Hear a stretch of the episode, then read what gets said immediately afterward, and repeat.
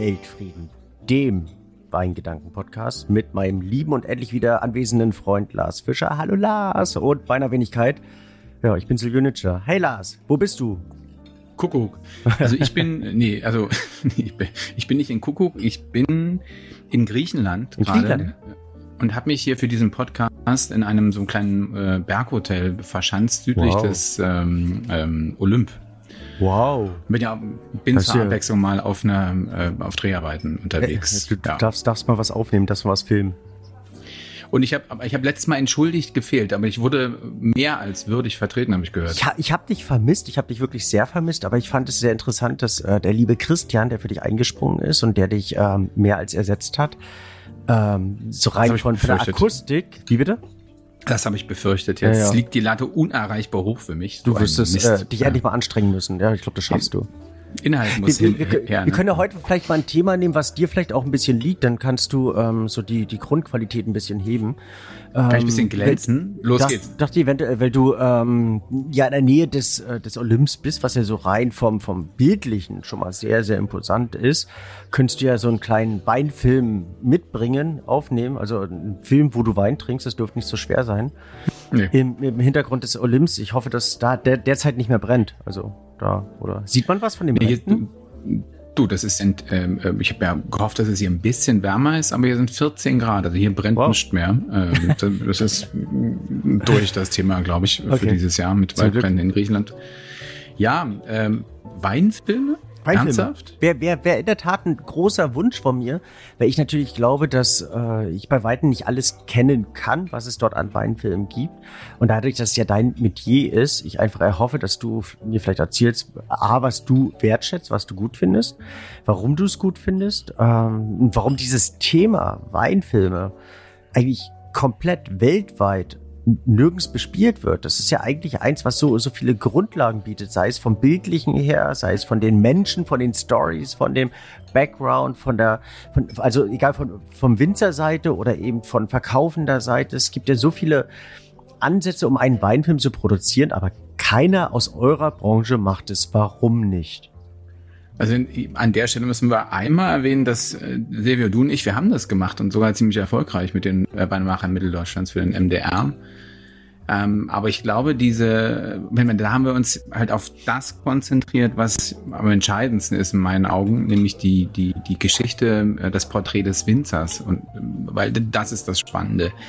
Ich glaube, im, im, man muss ja mal prinzipiell unterscheiden zwischen dem Fiction- und Non-Fiction-Bereich, sprich Hm. Spielfilm und Doku. Und in Mhm. dem Doku-Bereich oder in dem Doku-Nachrichten-Magazin-Bereich, da also die sind so die, sagen wir mal, die älteren Herrschaften, die da jetzt programmverantwortlich sind, Chefredakteure, Fernsehredaktoren, die kriegen sofort so ein, so ein nervöses Augengucken, wenn da einer mit Wein anfängt, weil die dann immer nur so den klassischen Bericht, so und so viele Tonnen gelesen, Öxle hin und her, danke. äh, Aber sind das 1,30. alles, alle Leu äh, alles alte Leute, die Entscheider bei euch in der Branche? Nein. Und es sind ja auch garantiert Ja, Weintrinker dahinter, ich- die dann irgendwo die, ähm, die Leidenschaft teilen möchten. Also im öffentlich-rechtlichen, da muss ich, bin ein großer Fan des öffentlich-rechtlichen, aber das, das ist, boah, das sind dann schon ältere Strukturen, sage ich jetzt mal. Und wann, wann immer ich jetzt auch neuere Produktionen sehe oder wann immer es mal wieder ums äh, um, um Reisen durchs schöne Land geht und wenn dann so ein Winzer besucht wird, das geht, ist an Altbackenheit nicht zu überbieten. Und Mhm. da kann ich sogar verstehen, dass man sagt, äh, okay, das brauchen wir jetzt nicht. Ähm, ich meine, ja, also das Kochen wurde das auch immer gesagt. Na, Kochen braucht kein Mensch, Kochen im Fernsehen ist das. Also ich kenne einen Fernsehdirektor, der den, ähm, der jetzt allerdings auch ähm, ähm, jetzt durch was anderes macht, der immer gesagt hat, ach, Kochen ist tot, Kochen ist tot. Und ähm, dann wurde eine Nummer nach der anderen neu produziert und dann hat schließlich Netflix mit Chefstable entschieden, Kochen ist wirklich nicht tot. Das war aber auch ein Und- genialer Schachzug, oder? Das, also Netflix und, und Chef's Table was war. heißt genial? Es war, da hat jemand mit Entschlossenheit genau das gemacht, was man machen muss, nämlich Porträts dieser Menschen gezeichnet. Und ich finde, da gibt es noch einen kleinen Unterschied zum Wein, dass das Kochen oder eben diese Gerichte einfach wahnsinnig optisch sind. Hm. Klar, irgendwie Morgennebel im Weinberg ist auch toll, da gibt's verschiedene Sachen, aber wenn du jetzt diese, sag ich mal, diese ja wirklich Künstler und Ästheten wie so Grand Achatz oder keine Ahnung, Alex Attala oder sowas, die erstmal an sich schon wahnsinnig krasse Typen sind mit einer ganz starken Biografie, die es zu erzählen gilt und dann auch noch solche optischen Dinger dahin ballern, das sieht dann schon stark aus. Das hast du beim Wein aber auch. Also du kannst eine perfekt gereifte Weintraube nehmen und das ist optisch eben auch was absolut Geniales und allein bei der Weinproduktion. Du musst ja auch nicht nur das Schöne zeigen, du kannst ja auch irgendwo das, das ähm, nicht so schön, ich will nicht sagen das Eklige zeigen, wenn da irgendwelche Käfer mit gepresst werden oder was auch immer. Also es gibt ja auch nicht so, so optimale oder das so einfach über den Chem Die kleine Maus, die in den Tank gesprungen ist. Ja, sowas in der und dann nochmal rausguckt und, und du kannst so wie bei Titanic, wenn er da so abtaucht, kannst du die mal Nein, das wird schlimm. Ja, was macht dann ja die Maus im Tank? Ach, ist nicht schlimm. Also, weißt ja, du, ab, okay. ab dem Alkoholgehalt alles aseptisch. Ich ähm, glaube aber, der, der, der große Schachzug bei äh, Chef's Table, und das ist jetzt ein ganz, ganz großes Halbwissen, ist, dass die nicht versucht haben, das in, im traditionellen Sinne aufzunehmen, sondern dass die das mit Tierfilmern gemacht haben und dadurch eine ganz eigene Dramaturgie dort reingebaut haben. Also eigentlich ein Tierfilm mit Köchen, passt ja auch irgendwo, hingezaubert haben ähm, und somit einen ganz anderen Point of View und über diese ganze Thematik ge gelegt haben. Stimmt das oder, oder hast du das mal gehört? Ja, also die haben eine andere, die wollten eben nicht diese klassischen Kochjungs haben. Ähm, und am Ende ist es immer eine Frage des Formats. Ich meine, auch im, im deutschen, deutschen Fernsehen gibt's das ja auch mit, mit Kitchen Impossible. Ähm, wobei es dann doch da auch ein bisschen ums Gericht geht, aber es geht ja vor allem äh, um den um den Clash zwischen mhm. den zwei Jungs, die also Tim Melzer und dann kommt ja lange nichts, maximal noch dem Rau und dann alle anderen. Ähm, aber das funktioniert, ja, weil das ist auf diese Persönlichkeit und das Porträt zugeschnitten. Und bei Chef's Table war es eben auch so, dass man eben gesagt hat, ich, wir wollen da eben nicht die, keine, Rez es geht nicht um Rezepte. Das ist vollkommen egal, was da die Zutaten sind oder wie, wie dieses Gericht gemacht wird. Ich meine, es ist ja sowieso ausgeschlossen, dass, das weißt du selber besser als alle anderen, wenn ein Drei-Sterne-Koch irgendwie ein Söschen macht, da haben da 14 Mann mitgearbeitet, besteht aus 88 Brühen und sonst was. Ähm, das ist nicht nachkochbar. Und darum geht es eben auch gar nicht so. Es geht mhm. um den Weg dieser Menschen. Also wir waren bei Grand Hatz von, Grand Hatz mit, mit seiner ähm, ähm, Krebserkrankung ewig nichts geschmeckt. Geschmackstabelle aufgestellt und dann an dieses Niveau, Niveau hochgekocht. Ja, der, der hat die ganze Rezeption des, des Essens ja auch verändert. Also es geht am Ende um Biografien und das, und da gebe ich dir vollkommen recht, ist eben das, was man im Fernsehen bei Wein auch machen kann, wenn man, ich sage jetzt mal, einen entschlossenen Menschen, der senden wird und will, findet, der sagt, okay, alles klar, die, die, die Biografien sind so stark, dass die, die ureigenste Geschichte des Winzers spannend ist. Mhm. Ja, und davon gibt's, wissen wir beide, wie Sand am Meer, vielleicht nicht ganz, aber Doch viele, viele, viele, viele tolle Leute in Deutschland, die wahnsinnige Typen sind, wahnsinnige Typen manchmal auch. ähm, die, die, wo es absolut wert ist, diese ähm, Geschichte zu erzählen. Ich meine, wir machen seit 500 Jahren, erzählen wir uns Geschichten von anderen Menschen. Das in überspitzter Form nennt man Märchen, alles andere nennt man eben abendliche Geschichten erzählen, von Print hm. sowieso oder keine Ahnung. Das, es also hängt, das es hängt also an eurer, an eurer Branche, dass ihr euch einfach nicht traut, dass jemand nicht äh, kreativ oder eben äh, bissig genug ist, das in die Hand zu nehmen, zu sagen, hey, ich platziere Weinfilme. Ich meine, ich glaube, Hollywood hat doch gezeigt, dass es funktioniert. Also es gibt ja so einige doch interessante und auch erfolgreiche Filme in Hollywood, die, ähm, die, die gezeigt haben, dass das Thema interessiert. Also was jetzt Hollywood-Filme betrifft, fällt mir tatsächlich nur einer ein, der allerdings auch einer meiner Lieblingsfilme ist. Äh, das hier ein gutes Jahr mit Russell Crowe, immerhin mhm. von Ridley Scott. Oh, ich liebe ihn. Ähm, produziert, der ja auch eigentlich, der, der in dem Buch äh, entnommen ist, ein guter Jahrgang. Ne? Mhm. Ähm, das ist eine, das ist die, eine reine Werbegeschichte. A für französischen Wein, B für die Franzosen, C dafür unbedingt ein Weingut zu kaufen. Ähm, oder zumindest mal zu besitzen und einfach dann ganz nach rumzuhängen und jemanden zu haben, der, der, den Wein für einen macht und man ihn nur austrinken muss. Also Absolut. das ist ein wahnsinnig geiler Film und da geht's, da geht's aber auch ja am Ende immer nur um die Geschichte, ja, diese Lebensgeschichte und dieses Lebensgefühl. Und das transportieren sie wahnsinnig gut. Richtig, also das ist so ein, so ein einer Aber der danach Filme. kommt nicht, also dann, so Hollywood, also Fiction-mäßig fällt mir dann damit, doch, wird's dann dünn. Doch, doch, doch. Ich weiß nicht, kennst du ähm, Der Wein und der Wind? Der kam 2017 oder 2018 raus. Das ist eine Geschichte von also drei Schwestern. Also eine, in Vorbereitung auf diesen Podcast habe ich natürlich so ein bisschen rumgegoogelt und also mhm. das auch bei Amazon gefunden und gesehen und ähm, kann da jetzt nicken. Ja, weiß ich, gibt es, aber zugegebenermaßen, nein, ich weiß nicht, was der ein, Inhalt ist. Ein herrlicher Film, der bekannt oder bekannte Lieblingsfilm vieler Winzer, weil er auf einer emotionalen Ebene ähm, spielt, aber auch sehr viel Authentizität, sehr viel Wissen, sehr viel ähm, Intellekt und auch sehr viel Weinintellekt äh, mitgibt, aber das eben ohne irgendwie plakativ das rüberzubringen. Es sind drei Schwestern, die ähm, sich entfremdet haben. Der Vater erkrankt, die Schwestern müssen das Weingut übernehmen. Er spielt im, im Himmel des Weins im Burgund ähm, und ähm, Riesenempfehlung. Also kann ich jeden, der, jeder, der der Wein der Wind nicht kennt, wird auch im Fernsehen äh, hin und wieder ausgestrahlt oder eben, ich glaube ich weiß gar nicht, ob es den auf Netflix gibt. Aber zumindest bei Amazon gibt es den wahrscheinlich, dass man sich darunter laden kann. Also große Empfehlung, da lohnt es sich bestimmt auch diese DVD zu kaufen, wenn man den Film nicht nur einmal schaut. Also das wäre für mich einer der Filme, den ich jeden ans Herz lesen, legen möchte. Entgegen, und das finde ich eben so skurril, einem der bekanntesten Filme, die es gibt, einer, der glaube ich auch ich glaube, über 80 Preise abgeräumt hat. Und das ist Sideways.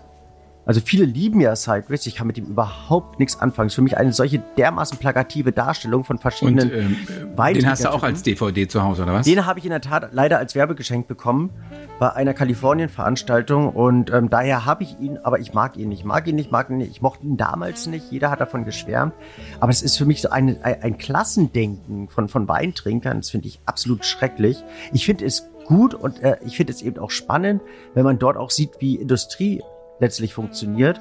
Weil dank dieses Filmes hat ja allein die Pinot-Industrie in Kalifornien einen Riesenaufwind genommen. Also es hat, wurde ja komplett neu definiert.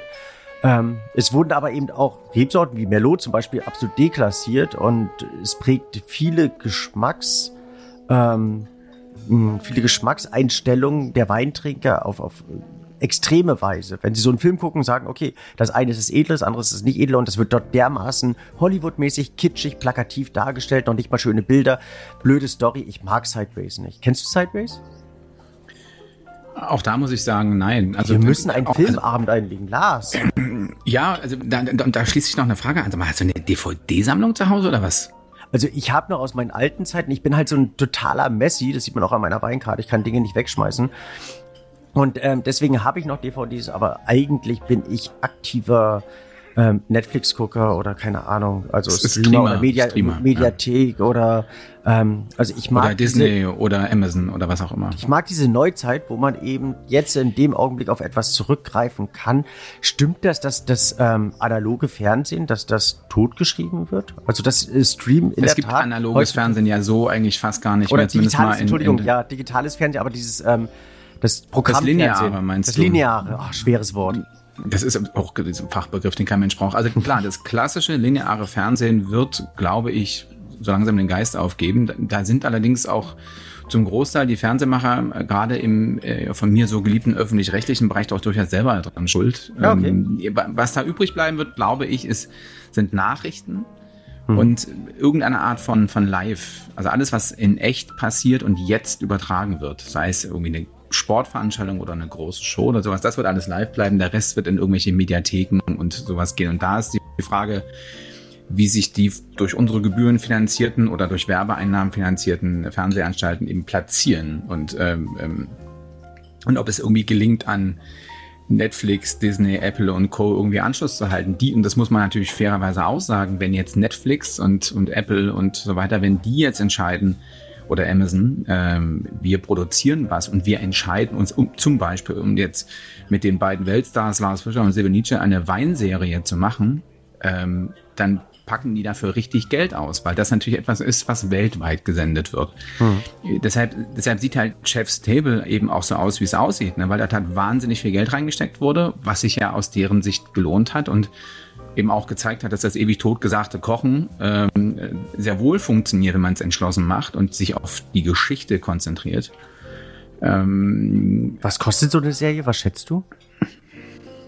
Na, eine Folge wird so, also bis jetzt muss, muss, ich, also ich weiß es nicht, ne? Ja, das ist klar. Aber so in der Regel ähm, kann ich mir vorstellen, dass das so eine, so eine Folge schon eine Million kostet und eine Staffel, keine Ahnung, mit sechs dann eben entsprechend mehr. Wow, echt?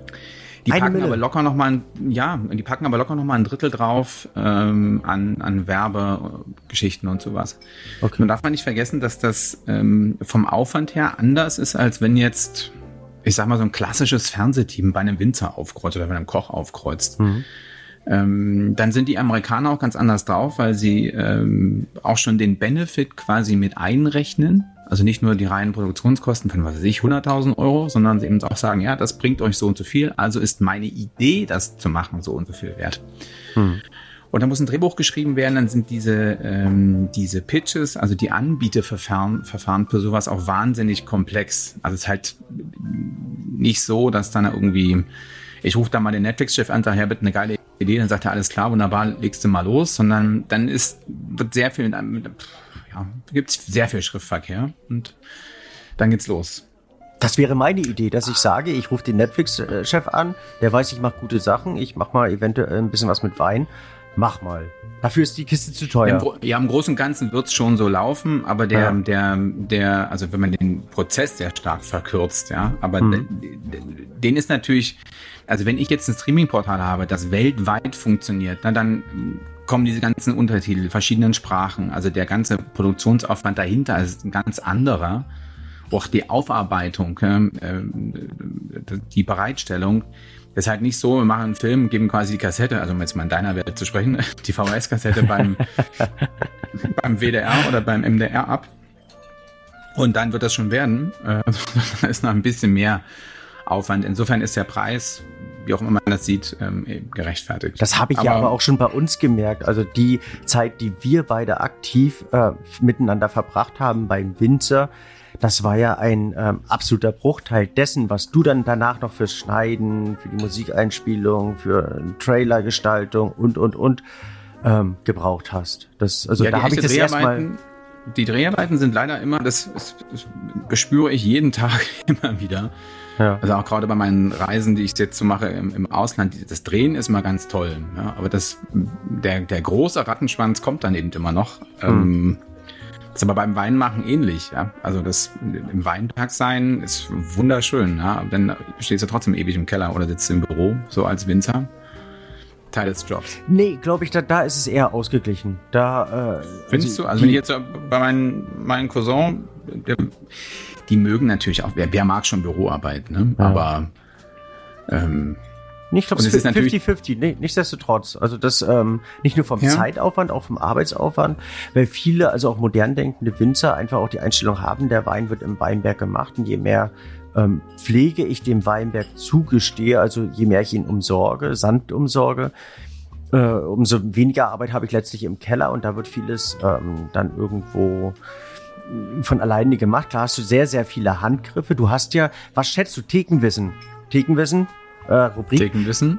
Ähm, was schätzt du, wie, wie viel Entscheidung muss ein Winzer im Laufe eines Jahrganges treffen, um am Schluss den Wein zu haben? Also wie, wie oft kann er was falsch machen oder mit wie vielen Entscheidungen äh, lenkt er den Wein zu seiner Handschrift, dass man ihn erkennen kann. Also es sind Sachen so wie, entblätter ich heute, schneide ich Frostreben weg, ähm, wann steche ich ab, wann filtriere ich, filtriere ich überhaupt. Nominal, wie viel, Zahl, äh, wie viele Entscheidungen sind das? Also wenn eine Frage äh, so lang wie ein ganzer Aufsatz ist, dann ist es keine gute Frage, ne? Muss man ja mal so sagen. Zumindest eine sehr komplexe augenscheinlich. Keinen blassen Dunst. Also durch, gefühlt musste tausend Entscheidungen treffen. Ähm, wenn man das jetzt in die verschiedenen, keine Ahnung, 500, ich sag 500. 400. Also wie, wie das letzte Mal gesagt, hast so du ja schon, also bist du ja wirklich sehr gut, wenn es äh, um Schätzungen geht. Mich hat das damals überrascht, dass man als Winzer also um 400 einzelne Prozesse weiß, und da eben auch weiß, dass eine Fehlentscheidung komplett in die falsche also die Richtung tendieren kann. Die Frage ist doch, wer zum Henker hat sich hingestellt und das durchgezählt? Na, die haben es versucht, also, teilweise anhand von Lehrbüchern dann ähm, einzuschätzen, wo sie einfach sagen, dass nee. nein, nein. Ich habe das auch nur von jemandem gehört, der das gehört hat, der von seinem Cousin irgendwann eine Information bekommen hat. Aber es, ist, es wirkt glaubwürdig und wenn man es eben auch anfängt nachzuzählen, dann ist das gar nicht so verkehrt. Also allein jetzt im Weinberg, gerade dieses ja, Jahr. Das, das so, also, so doch, extrem. Komm, ich finde, finde ja, aber nochmal eine coole Thekenwissenfrage, mit der man wirklich angeben kann. Also wenn jetzt ein cool. Raushaus, wenn jetzt ein Raushaus sitzt und also man weiß eigentlich, wie viel, wie viel Arbeitsschritte so ein Winzer machen muss. Keinem Menschen ist klar, was da eigentlich alles dazugehört. Los, einen noch. Ey, ich fand die cool. Aber also gut, die ist jetzt so mittelprächtig zum, zum Auftrumpfen. Okay, komm, einen noch. So für Menschen wie mich. so, so einfache Fragen kenne ich nicht. Einfache Frage, einfache Antwort. Aber mit ähm, möglichst großem Show-Effekt. Ah, warte mal, ich, ich, ich, ich setze das Thekenwissen, ich stelle das mal nach hinten an. Ich komme ich komm nachher nochmal. Ich muss mich mal nebenher, nebenher irgendwie so ein bisschen, bisschen drauf vorbereiten. Ja, Podcast belesen. Na gut, okay. Ich fand, ich fand Kannst du, wenn ich ein bisschen rede, noch mal ein bisschen im Buch blättern. Komm, erzähl mir mal ein bisschen. eigentlich bei also, Weinfilmen. Ja, ich wollte gerade ja? sagen, erzähl mal bitte was, wo, worüber du nichts weißt, also Filme. Filme, Weinfilme. Ich finde ich finde es interessant und das finde ich eben sehr spannend, dass ähm, es zum Beispiel einen Weinfilm gibt, den ich persönlich eigentlich sehr von der Story wertschätze und wo ich aber dann, als ich ihn gesehen habe, total enttäuscht war, dass die Story völlig von der Realität abwich. Und das ist Bottle Shock. Bottle Shock hast du es zufällig bei deiner Recherche auch mit ähm, ja, hab ich auch. gesehen. Ist ja einer der, ähm, der Filme, wo man versucht hat, eine, eine legendäre Situation, die 1976 in Paris stattfand, äh, nochmal filmografisch aufleben zu lassen. Und das war ähm, The Judgment of Paris, also die, ähm, die große Verkostung von, von Paris, wo man äh, kalifornische Weine, also neue Weltweine sozusagen, mit alte Weltweinen, sprich mit typisch französischen Weinen verglichen hat. Und ähm, Hauptakteur des Ganzen ist unter anderem Steven äh, Spurrier, das war ein Weinhändler, Weinkritiker, der ähm, als Amerikaner in, äh, pa in Paris Fuß gefasst hat, einen Weinladen übernommen hat, eine Weinschule aufgebaut hat.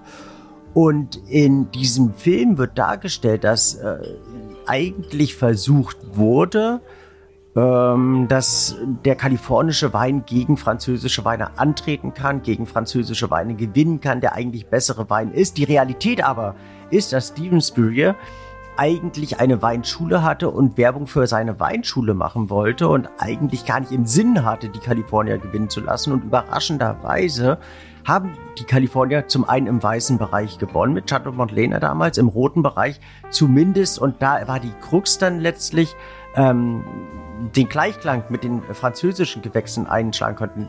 Die Krux, muss man sagen, dass ähm, die Jury, die rein aus Franzosen und sehr renommierten französischen Fachleuten bestand, ähm, mit den französischen Rotweinen sehr vertraut war, diese auch herausgeschmeckt haben, diese natürlich high geratet haben und dass nach der weißen Verkostung, wo ähm, sechs Kalifornier angestellt wurden und vier der besten weißen äh, französischen Weine, das aufgelöst wurde. Natürlich alle schockiert waren, oh wow, die Kalifornier waren besser und das kann doch gar nicht sein.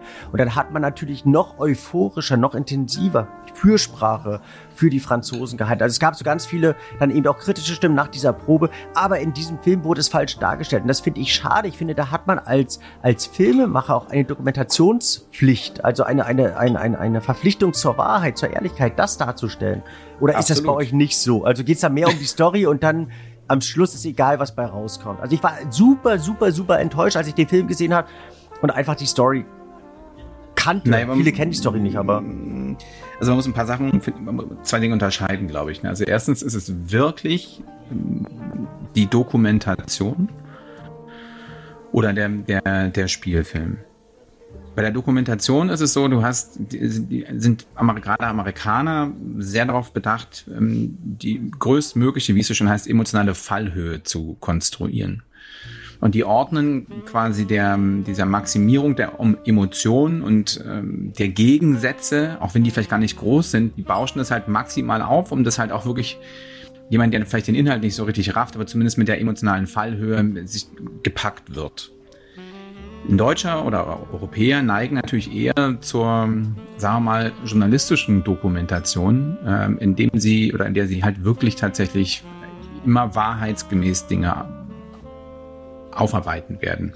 Mhm. Sagen wir mal, zumindest nach bestem Wissen und Gewissen. Aber in Dokumentation einer bestimmten Größenordnung, da arbeiten auch Juristen mit. Und es ist ja nicht so, dass, ja, also da kann man auch mal eine Frage stellen, ja, stimmt denn das so? Wir hatten das gesagt, habt ihr den Verkostungsprozess, wie ist denn der belegt, etc. Das wären dann die Dinge. Also insofern also wenn wir oder wenn ich so etwas mache, dann machen würde, dann ähm, würde ich durchaus zur Wahrheit neigen. Mhm. Ähm, weil das am Ende das Spannendere ist, ja, was authentisches, echtes. Also die Amerikaner neigen, ohne ihnen nahe treten zu wollen, oft zur ja, zur Maximierung der Dinge, wenn sie, ja, oder da gibt es auch durchaus Leute, die, die bei Interviews ähm, gar nicht sehr dem, dem, dem zu Interviewenden die Fragen vorhersagen, sondern die Antworten in den Mund legen, was er sagen soll. Okay. Weil eben was aus deren Sicht der, das Beste wäre. Ja. Das ist hart, ja, das ja. kann man machen. Ähm, ich finde, natürlich kommt man irgendwo hin und meinetwegen, man kommt zu einem Winzer und will eben seine, ähm, seine Geschichte aus ihm rausholen, ja. Also, ähm, keine Ahnung, das ist halt Matthias Schuh, den wir besucht haben. Ja, aus dem willst du die Geschichte hören. A, zum einen ähm, seine Familiengeschichte, halt Winzer in so und so viel der Generation, ne, von, von West nach Ost gekommen und du willst halt hören, dass er halt ein Rockstar ist, ne, weil er einfach ein Typ ist, der, der fährt Motorrad und ist Rockabilly und so. Diese Geschichte willst du rausarbeiten und das möglichst knackig. Nur ist der Matthias halt relativ dankbar, weil es kommt ganz alleine aus ihm raus. Den muss man, den muss man dann nicht, jetzt nicht quälen zu solchen Antworten, aber da liegt es daran, wie stellst du die Fragen, dass er das antwortet. Ja. ja. So, kannst aber auch anders, ist mir vollkommen egal. Die Frage, du sagst jetzt das, das, das und das. Die Herangehensweise gibt's auch, ist schade, aber gibt's. Funktioniert doch aber letztlich nicht. Also das habe ich bei, bei dir erlebt, dass du eine gewisse Vorstellung hattest, wie äh, teilweise ich verschiedene Sachen besser rüberbringen könnte, aber wir sind dann doch bei meiner Variante geblieben, weil ich es in deinem Sinn nicht echt rüberbringen konnte. Weißt du wie? Ja, aber also du hast mir teilweise eher Suggestionen gegeben, dass du gesagt hast, damit versteht es die liebe Oma Paluschke vom Fernseher auch. Die gute Oma Paluschke, ne, die wird immer zitiert, ja, das ist toll. Habe ich bei dir gelernt.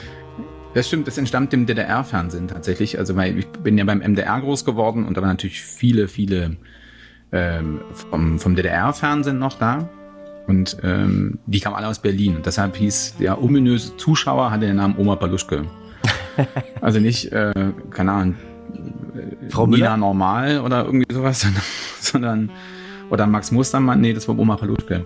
Ja, also bei dir als Moderator oder als Gastgeber der, der Show, so wie das eben auch die ähm, Sommeliers weltweit, ähm, wie halt der, der, der Steward oder die ganzen Leute, wie die das jeweils machen, ähm, aus dem muss ich ja nicht die Wahrheit rauskitzeln, sondern da geht es darum, möglichst klar, kurz und prägnant den Winzer vorzustellen oder den Zuschauer auf die Situation vorzubereiten. Und ja, da neige ich dazu, ähm, äh, dann den anderen Vorschriften zu machen. Aber, aber auch ja, das funktioniert. Also es muss am Ende authentisch sein. Ne? Das ist natürlich immer, ich komme dahin und sage, pass mal auf, sag mal das und das. Das sind natürlich nicht deine Worte und dann klingt das alles irgendwie Mist. Ja, und dann ist das auch mhm. doof. So, das will ja keiner.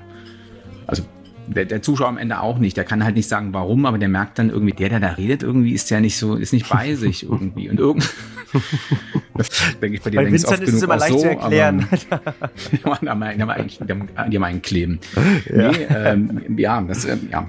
Ja, also äh, Authentizität ist sicherlich eins der, der wichtigsten Dinge, geht mir aber bei Interviews eben auch so. Ne? Also du hast ja was lustigerweise auch oft passiert, dann wollen die Leute vorher Fragen haben, die du stellst und dann ich versuche das immer zu vermeiden, weil sie, weil wenn man dann eher ungeübteren, also im Interview geben, ungeübten Menschen vorher die Fragen gibt, bereiten die sich auf die Fragen vor. Das ist mhm. richtig, geht bis hin zu, das hatte ich jetzt gerade wieder.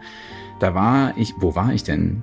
Äh, ach, hier in der, ich war gerade in der Türkei und in der Slowakei drehen und da gab es mehrere Momente, wo so Sprecher, also irgendwie da wollte da wieder, in der Türkei war das sehr stark, da wollte eben der eigentlich Verantwortliche, wollte nicht sprechen, oder beziehungsweise gesagt, naja, das, das mache ich nicht, also das, da schicke ich jemanden. Und hat da irgendwie so ein, arm, so ein armes Hansel geschickt. Ähm, äh, und der, dem wurde halt gesagt, was er sagen soll. Und Ach dann Gott. hat er das auswendig gelernt. Ach. Und dann klingt das natürlich richtig Mist. Ja. ja. Und dann, ähm, okay, stellst du die Frage und stell, dann stelle ich die meistens zwei, drei Mal, bis er seinen auswendig gelernten Text dann wirklich runtergerasselt hat. Und dann stelle ich von hinten durch die Brust ins Auge dann inhaltlich diese Fragen nochmal, die klingen aber dann irgendwie anders, dass er halt eine echte Antwort, eine authentische Antwort gibt, weil nur die ist die Antwort, die mich überzeugt und ja. packt. Alles andere merke ich, wenn so einer da Ja, also Bratislava ist sehr schön, weil es ist eine Stadt, die sehr alt ist. ja. Okay, alles klar. Ähm, können wir das noch, können wir das noch mal machen? Deshalb sage ich eben sehr ungern Fragen vorher, ja. ähm, weil dann haben die Chance vorzubereiten. Oder du, du hast halt dann auch, einen Pausen, Winzer. Ja, du, lebst dann, du lebst dann auch mit Pausen oder lebst dann auch mit, äh, mit äh, mit Äs. Total. Also die, das Ä ist ja bei unserem Podcast ja dasselbe. Also da kommt ganz viel, ähm, pff, ja, wie ist hm, hm, also so diese Pausen, wo man merkt, das Gehirn rattert. Äh, der sortiert sich gerade nochmal.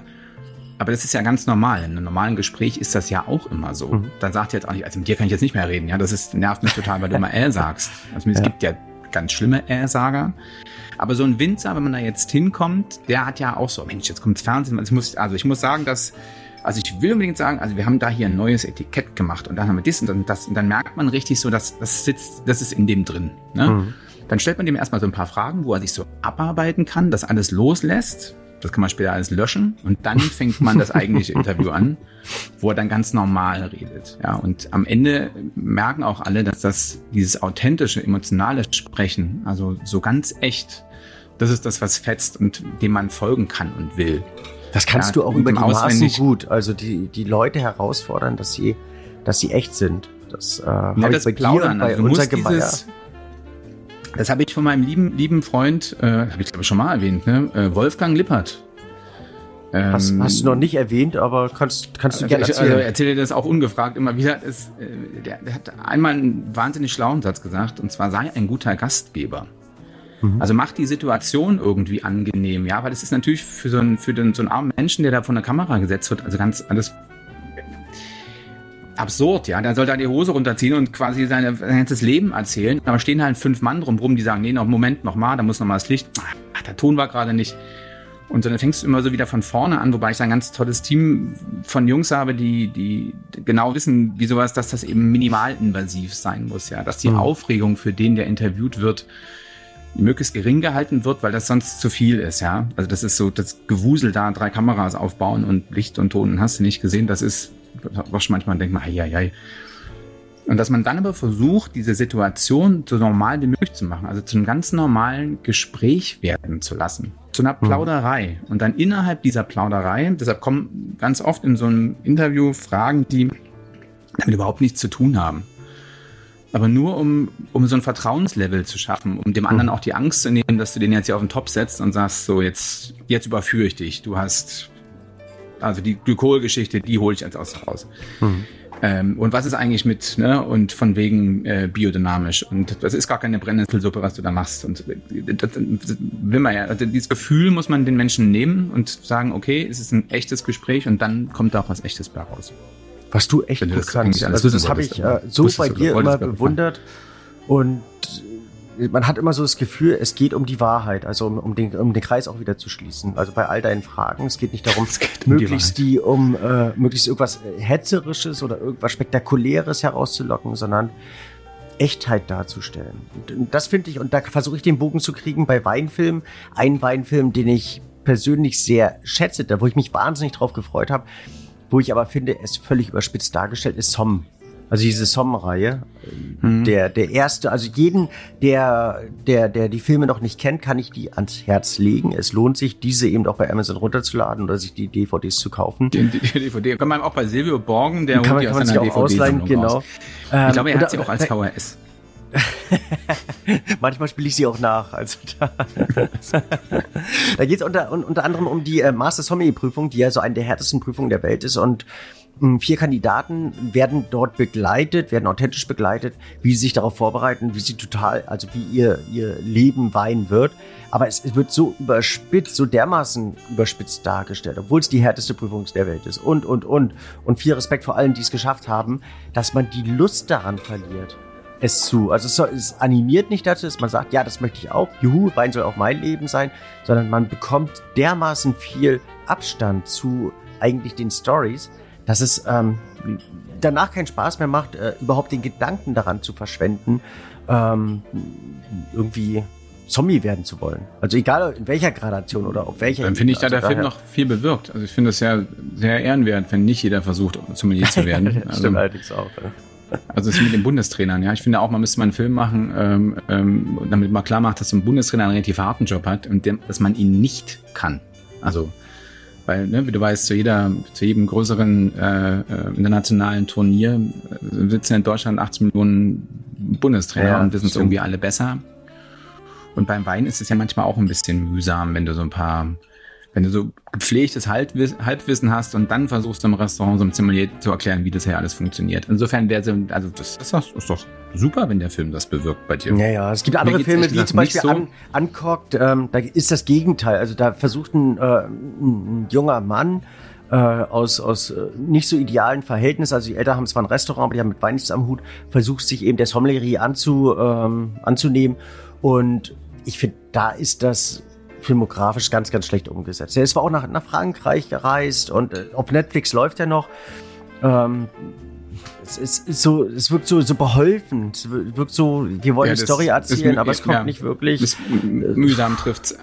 Also die haben also, so alle, alle Register der Emotionen gezogen, aber es, es fehlt so dieser Funke. Es fehlt, da kann ich mir vorstellen, war es vielleicht die Schneidetechnik oder wie auch immer. Also dass, äh, dass die Profis da nicht ganz so äh, halb wissen, aber also also schwer zu sagen, woran es liegt, dass es am Ende so geworden ist, ob es der Schnitt war, keine Ahnung. Ähm, ich finde, man muss aber, wenn, wenn, wir, wenn der Podcast über Weinfilme geht, erstmal konstatieren, im deutschen Fernsehen, Fiction gibt's im Prinzip nichts. Es gibt die klassischen Dokus. Ich würde die mit Stuart Pickett, die, ähm, oh, jetzt, jetzt ist mir echt der Name das, entfallen. Das ist Doku.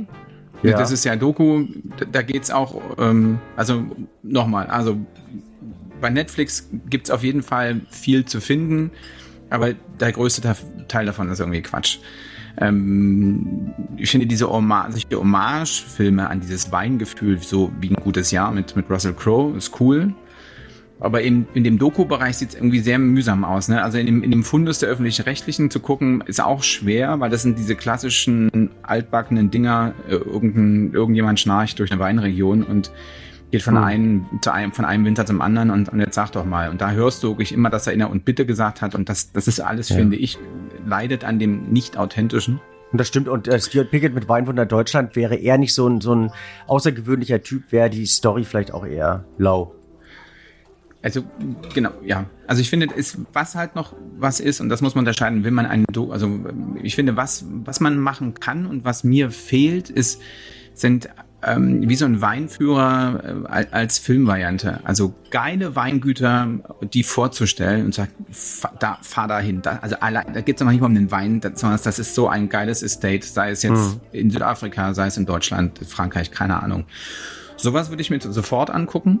Ähm, wenn das, wenn das toll aufgearbeitet ist, dann sind es die Porträts, die mich interessieren ähm, der Winzer, weil da gibt es wahnsinnig tolle Geschichten zu erzählen und auch die ganzen Geschichten rund um den Wein. Aber das wollen wir alles nicht verraten. Ich meine, wir wollen das doch zusammen machen, oder? Wäre schön, ja. Ähm, ja, ja, wir, da sind wir dran. Ähm, und was, glaube ich, auch noch funktioniert, ist dann eben mit Leuten wie dir oder Pigit, ähm, die einen durch etwas durchführen, durch, also mhm. ein Thema aufarbeiten und dann eben nicht nur auf dem Weingut sind, sondern eben vielleicht auch ein paar mehr Stationen besuchen und zeigen, wie, ja, dem, was die Geschichte ist, äh, und das so tatsächlich filmerisch aufarbeiten. Mhm. Das, also zu konstatieren, könnte man jetzt sagen, du hast eine Top, Film, Top 5 von, von Filmen, die man gesehen haben muss.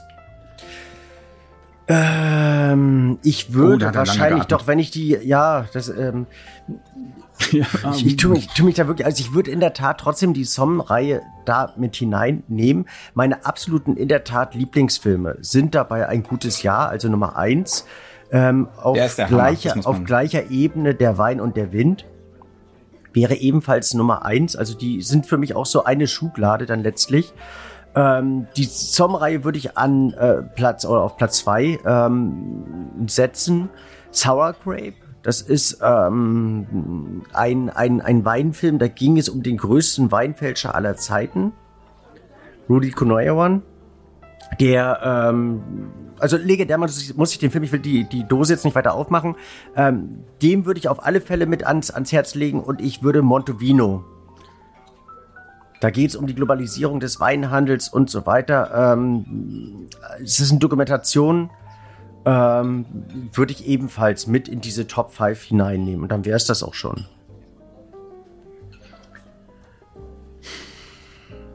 Ja, also da, da gibt es eben auch. Ich stimme dir zu. Es gibt ähm, eben auch so, so Filme. Ich meine, ja, bei Netflix gibt es noch ein paar, ne? Also die man da, wenn man da mal nichts, nichts gefunden. Ich habe nichts gefunden. Also sowas wie Wine Country, das ist, ist Bullshit, weil da geht es um eine Gruppe 50-jähriger Frauen, die sich jeden Tag zulöten. Das ist noch nicht mal lustig.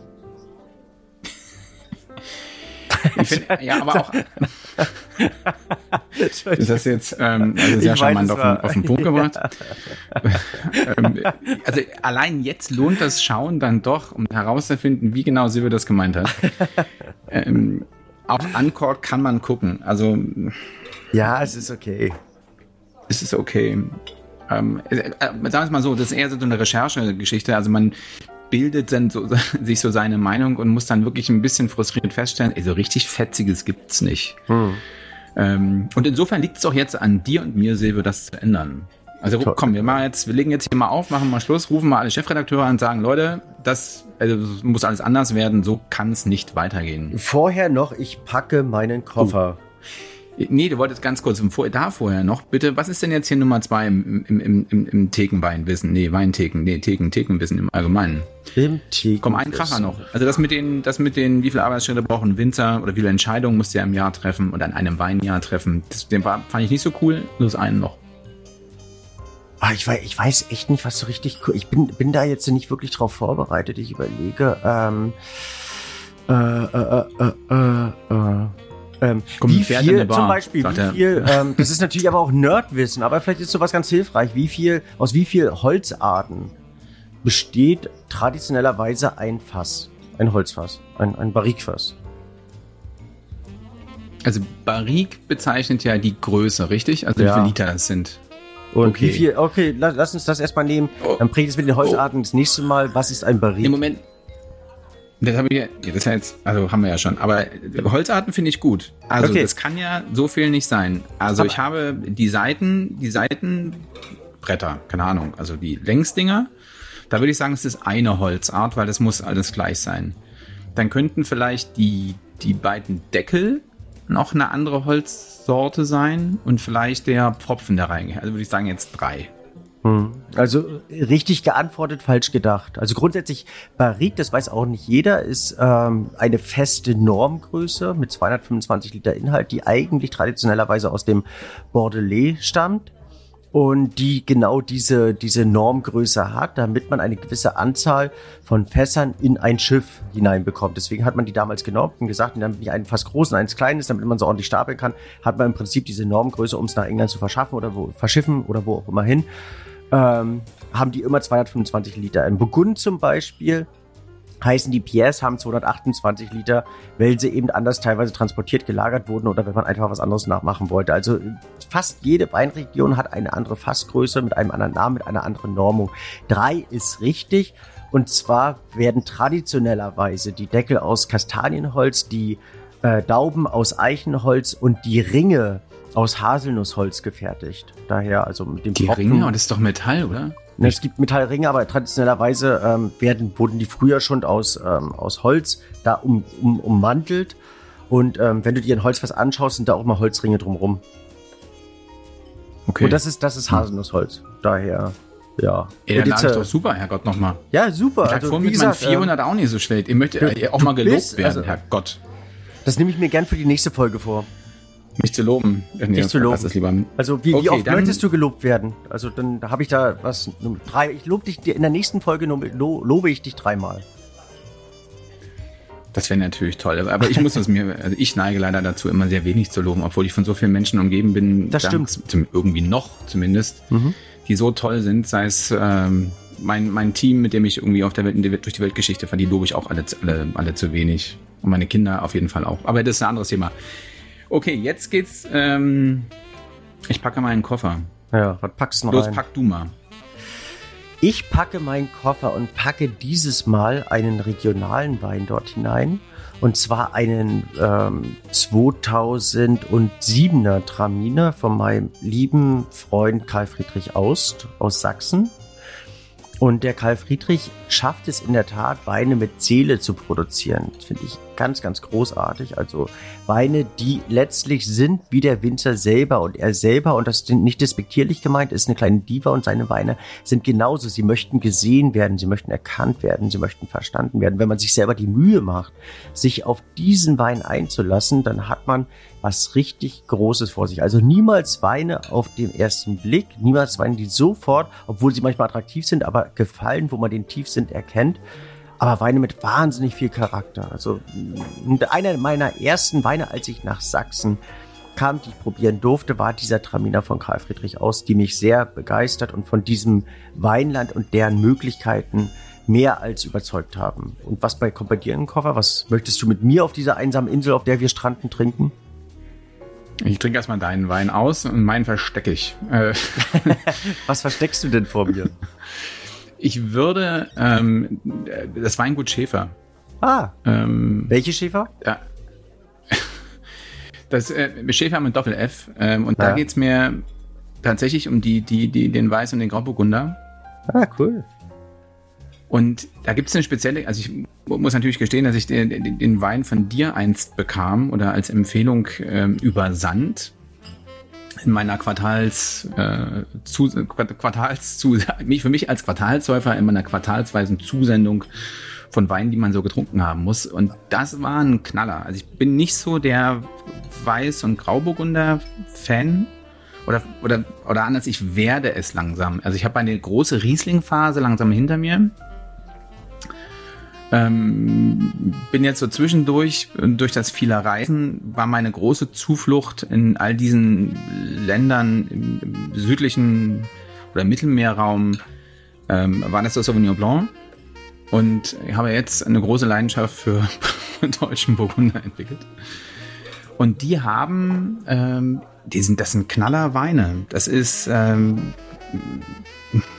ja, endlich mal, also häufig hat man beim Weißen und beim Grauburgunder, gerade beim Weißen, ähm, es ist eine, sag ich mal, eine sehr flache Kurve, ja? also so mhm. rein geschmacklich. Ähm, da muss man schon sehr tief hinein riechen, schmecken und arbeiten, um da so ein bisschen was Charaktervolles zu finden. Oder Charaktervolles klingt jetzt auch falsch, aber das, was so ein bisschen, ja, fetzt. Mhm. Und da wurde, ähm, ja, ich meine, vielleicht kannst du ehrlich gesagt mehr dazu erzählen, als ich das kann. Also ähm, ich meine, auch sie werden Schäfer ausgesprochen, nicht Schäfer, aber das ist, ähm, würde ich. Du hast recht, laut, laut deutscher äh, äh, Sprachregelung, das kann ich als Germanist nochmal einwerfen, natürlich mit Doppel-F wäre es Schäfer, da hast mhm. du völlig recht und nicht Schäfer. Sitzen in Eschendorf Wir möchten uns beim Weingut Schäfer schon mal entschuldigen. Kein Problem, ich glaube, sie, sie können es dir nachsehen. Du hast ja rein von der Flasche und wahrscheinlich auch nach der Flasche den Namen erst gelesen. Und da wird es alles ein bisschen länger gezogen, also nach der Flasche. Und, ähm, äh, okay, alles klar. Kommt, ja. Aber ich habe zumindest zwar, mal, wie ich von dir erfahren habe, alles ausgetrunken, richtig? Ich glaube ja, ja. Also ähm, die letzten Flaschen, die du bekommen hast, einer der wenigen Weine, die du nachgeordert hast, weil meistens probierst du ja neu. Ähm, die hatten ein spanisches Label, also die waren eigentlich für Spanien ähm, vorgesehen und dankbarerweise haben wir, ähm, haben wir die für dich da noch rauslösen können, damit du da ähm, auch im Fluss bleibst sozusagen. Und für ja, mich so eins der Weingüter, die ähm, ich sehr interessant finde, weil die äh, zum einen Silvaner auf eine ganz einzigartige Weise leben. Ist für mich eine der schwersten Rebsorten Silvaner. Das können wir auch irgendwann noch mal ein wenig ausführlicher. Wir sind jetzt schon fast äh, an einer Stunde dran. Darum möchte ich es gar nicht. Ja, stimmt. Weiß, wir haben sie ja. vor uns hingetrödelt. Ähm, oh je, oh je. Und äh, ja, das ist für mich eins äh, der Weingüter, weil du mich um Ausführungen batst, die ähm, sowohl Attraktivität als eben auch ähm, Tiefgang mit in sich vereinen und ähm, sehr, sehr außergewöhnlich und gar nicht so, so fancy Weine produzieren. Also auch Weine, die du dann eben auch aufgrund ihrer selbst als besonders er, ersehen konntest. Ja, sie sind einfach außergewöhnlich in ihrer. Da war, man hat den Burgunder absolut klar geschmeckt, aber da war noch ganz viel mehr drin und das fand ich ganz mhm. toll. Ich würde noch einen Wein aussprechen, also finde, bevor du, bevor du das Ganze los. finalisieren möchtest. Äh, unser Partner, Unserem Partner möchte ich danken, Gerold Und es ist nämlich ähm, gerade wieder passiert, dass neue Wine Places ausgezeichnet wurden. Wine Places, ich weiß nicht, ob du das weißt, sind äh, verschiedene Weinorte in Deutschland, verschiedene Weinbars, Restaurationen, Weinläden und damit verbunden verschiedene Weinpersönlichkeiten, die eben in dieser anonymisierten Gesellschaft immer mehr, immer mehr Wertigkeit bekommen, die diese äh, Plätze betreiben. Also ein Wineplace ist immer ein Ort, wo eine Person dahinter steht, die namhaft dafür ist. Ähm, und sechs neue sind ja rausgelobt worden, gelobt worden. Und äh, mittlerweile hat die Wineplaces-Familie ähm, 40 äh, Mitglieder, werden in einem Booklet dargestellt, in einer tollen Online-Präsenz dargestellt. Und ich finde es toll, dass sich eben die Firma Gerolsteiner, die uns hier auch begleitet, dafür einsetzt, dass äh, eben der geneigte Weintrinker zu diesen Weinorten, die manchmal recht versteckt, manchmal eben auch nicht nur in den Main Cities zu finden sind, ähm, darstellt und ähm, diese unterstützt. Daher ein Riesendank an Gerold Steiner, zum einen für die Präsenz hier und eben für Engagement allgemein in der Weinwelt. Ähm, da sage auch ich danke. Und danke fürs Zuhören. Riesendank, Dankeschön und bis zur nächsten Folge von Wein und Weltfrieden, dem Weingedanken-Podcast. Liebe Grüße nach gleich. Griechenland. Bis gleich. Ja, ähm, äh, Yassas. Äh. Sag lieber Yamas, das ist schon um zwölf. Ach so, ja, äh, äh Yamas, Yassas. Ähm, ich gehe mal unten an der Rezeption fragen, was ich, ähm, was du trinken sollst. was ich trinken soll. Genau. Bis später. Bis bald einmal. Ciao. Tschüss.